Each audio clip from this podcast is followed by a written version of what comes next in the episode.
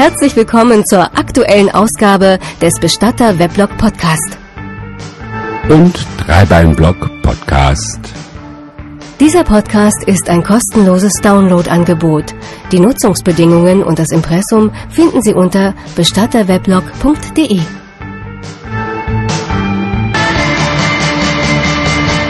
Bestatter Weblog Podcast. Präsentiert von Peter Wilhelm. Herr Moltenviel ist tot. Nun gut, das wundert keinen. Der war ja lange krank. Das ist ja eine Erlösung. Die arme Frau, ach, die hat ja auch so viel mitgemacht mit dem. Der hat ja auch so gelitten. Am Ende soll es ja ganz schlimm gewesen sein. Der hat ja keinen mehr gekannt. Ach nee. Der alte Moltenviel war ein netter Kerl. Wirklich, ich habe ihn gut gekannt, weil er ein paar Mal bei uns was erledigt hat, denn er war Inhaber eines gut gehenden Gipsergeschäftes. Vor vielen Jahren kamen dann drei Sachen zusammen. Herr Moltenviel wurde 67 Jahre alt, gewann zweimal, einmal in der Lotterie einen nicht unerheblichen Betrag und er war als Kandidat beim Glücksrad dabei und gewann ein Auto. So viel Glück auf einmal, das nahm er als Zeichen verkaufte seinen Gipserbetrieb und beschloss von Stund an Privatier und Rentier zu sein. Das Leben ist doch mit 67 noch nicht vorbei, und warum soll ich mal lochen, bis ich kaputt bin? Jetzt hatte er aber seinen Gipserbetrieb nicht an seinen Schwiegersohn verkauft, der schon lange dort als erster Geselle arbeitete und sich immer Hoffnungen gemacht hatte, sondern an einen ehemaligen Konkurrenten. Das ist besser so. Dem geht's nicht so gut, unser Betrieb hat auch zu kämpfen und zusammen da wird das was. Warum er seinen Schwiegersohn übergangen hatte, darüber wurde viel spekuliert. Die einen sagen, die hätten sich noch nie verstanden. Die anderen sagen, sie seien doch ganz gut miteinander ausgekommen, hätten sich aber über die Frage der Tabellenführung in der Bundesliga zerstritten. Die Entscheidung, den Betrieb an einen Konkurrenten zu verkaufen, ist natürlich unter den potenziellen Nutznießern nicht gerade auf Gegenliebe gestoßen und Schwiegersohn und Tochter brachen den Kontakt daraufhin ab, versagten ihren Kindern, den Opa zu besuchen und erzählten überall herum, der Alte würde nun sein ganzes Geld und damit das ihnen doch sicherlich einmal zustehende Erbe mit vollen Händen zum Fenster rauswerfen.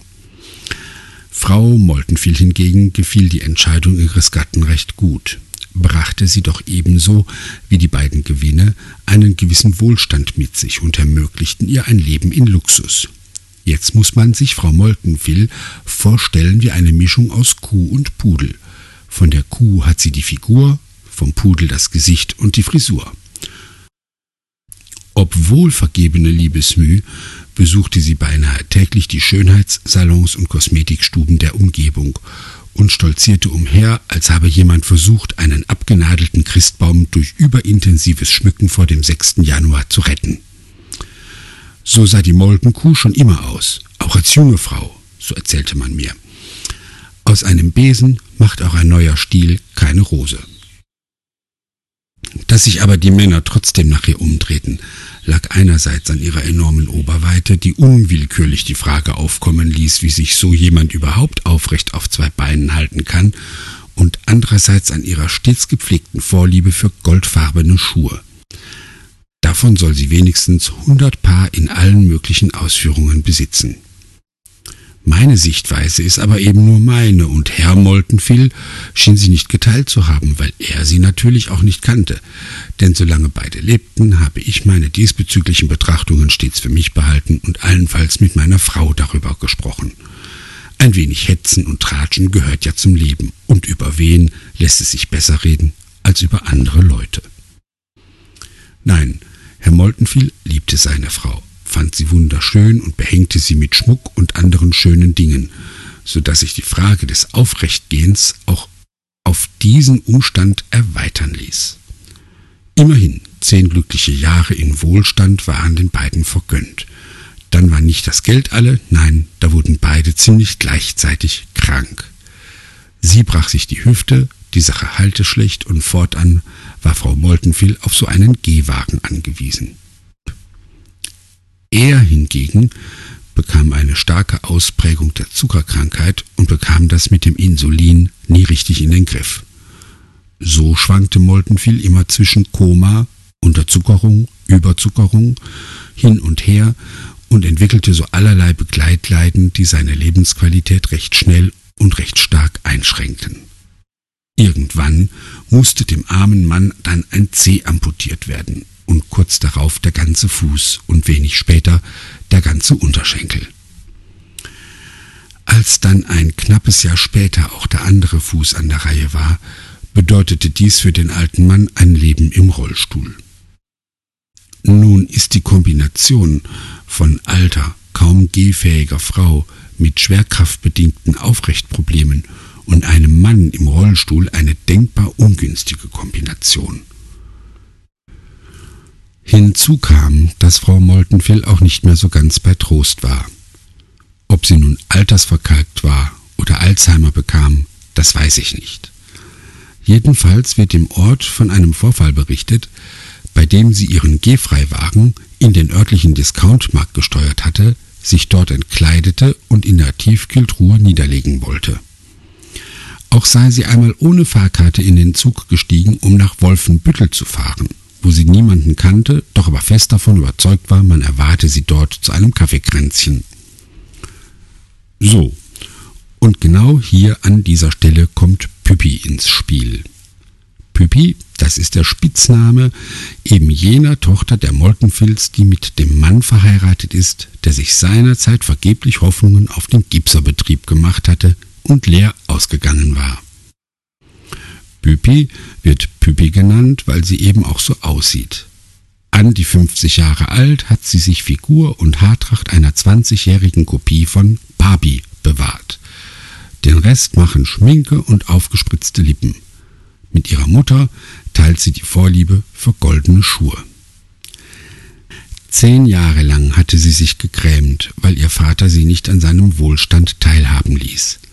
Jetzt sah sie ihre Chance kommen und schob zunächst mal ihre Kinder, beide schon längst groß, vor, um zu testen, wie der Vater darauf anspricht. Tja, und was tut so ein Opa? Na, der freut sich, dass er nach so vielen Jahren seine Enkel wieder sieht und griff natürlich gleich und besonders tief in seinen Geldbeutel. Ha, da ist also noch Kohle. Da muss ich ran.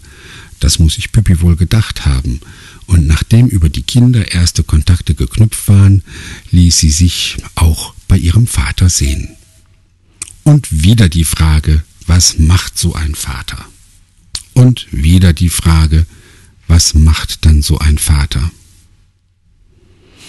Na, der schließt seine Tochter in die Arme. Man ist ja schließlich alt und krank und sieht den Sensenmann schon irgendwo am Horizont mit seiner Sense winken.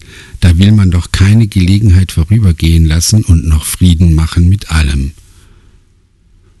Püppi hat noch eine Schwester. Das sollte noch erwähnt werden. Diese Schwester Hannelore ist aus einem völlig anderen Holz geschnitzt, arbeitet fleißig als Bankangestellte, will vom Vater weder Geld noch sonst was und kümmert sich um die kranken Eltern, so gut es eben geht.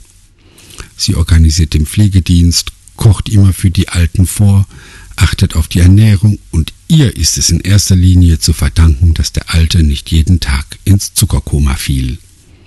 Für Püppi hatte sie nicht viel übrig, er trug sie aber mit Langmut. Streiten liegt Hannelore nicht. Püppi hingegen erhöhte die Frequenz ihrer Besuche beim Vater und stand forthin beinahe täglich auf der Matte.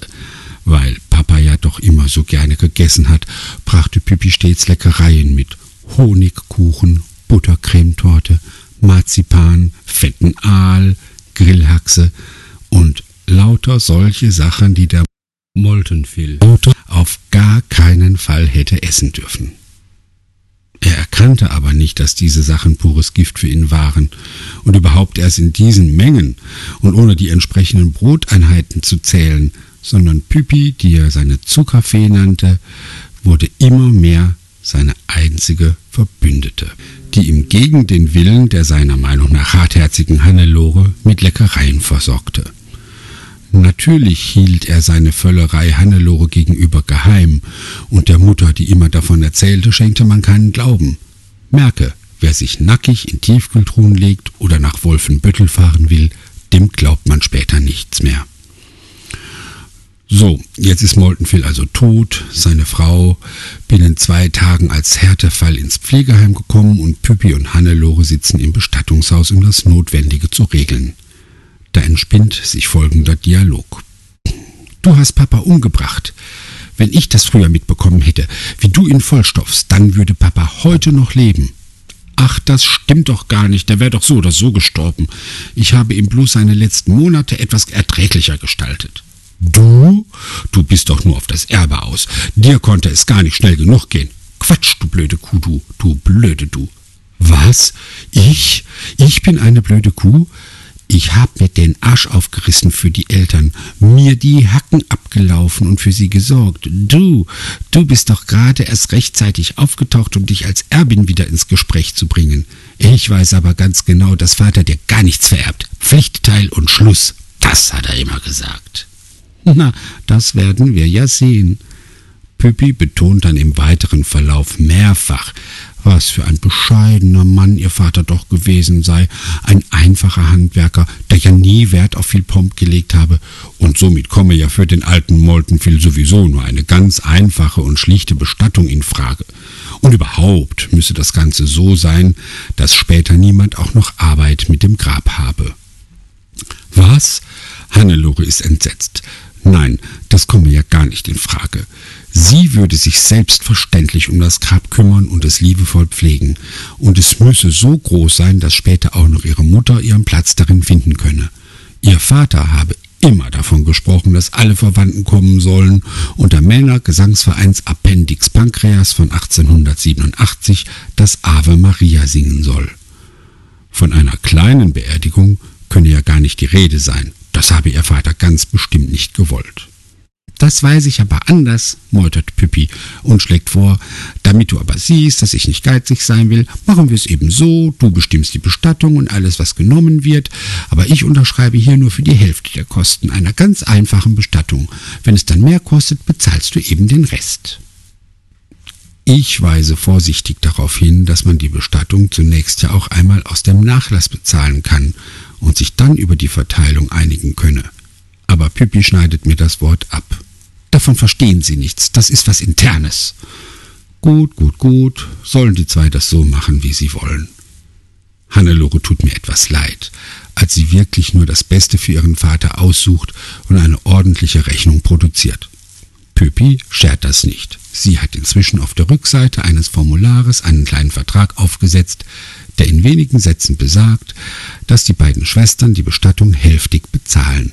Hannelore aber alles bezahlt, was über eine einfache Urnenbestattung im Einzelgrab hinausgeht. Hinten bei den Decken erwische ich Hannelore endlich mal alleine und will ihr gut zureden, sie beraten und vor der Falle warnen, aber sie will sich nicht helfen lassen, ist der Meinung, sie erbe ja sowieso alles, und das Vermögen ihres Vaters, bestehend aus dem Verkaufserlös der Firma, dem Lotteriegewinn und dem Ersparten eines langen Lebens, sei ja so umfangreich, dass da wohl eine dicke Bestattung dran sitzen müsse. So bekam der alte Moltenfield dann eine schöne, dicke Beerdigung. Seine Frau saß mit goldenen Schuhen in der ersten Reihe und wusste nicht, wer die beiden Töchter neben ihr waren. Sie fragte mehrfach, wer denn da gestorben sei ob das eventuell jemand aus Wolfenbüttel sei und wann es denn endlich Kuchen gäbe. Der Männerverein zitterte sich durch das Ave Maria und der Pfarrer fand viele warme Worte für den allseits beliebten Verstorbenen. Seine letzte Ruhestätte fand Moltenfil in einem schönen Familiengrab an bevorzugter Stelle an der Friedhofsmauer, und Hannelore hatte sogar für sich selbst auch noch ein Plätzchen darin reserviert. Nur Geerbt hat alles Püppi. Hannelore bekam nur einen Pflichtteil. Moltenfil hatte zugunsten seiner Zuckerfee dann doch noch sein Testament geändert. Bestatter Weblog Podcast Feed abonnieren oder immer wieder ins Weblog schauen und keine Episode verpassen. Dieser Podcast ist ein kostenloses Downloadangebot. Die Nutzungsbedingungen und das Impressum finden Sie unter bestatterweblog.de. Sie haben Anmerkungen zum Podcast, Ideen, Vorschläge oder Fragen? Schreiben Sie uns eine E-Mail an podcast@bestatterweblog.de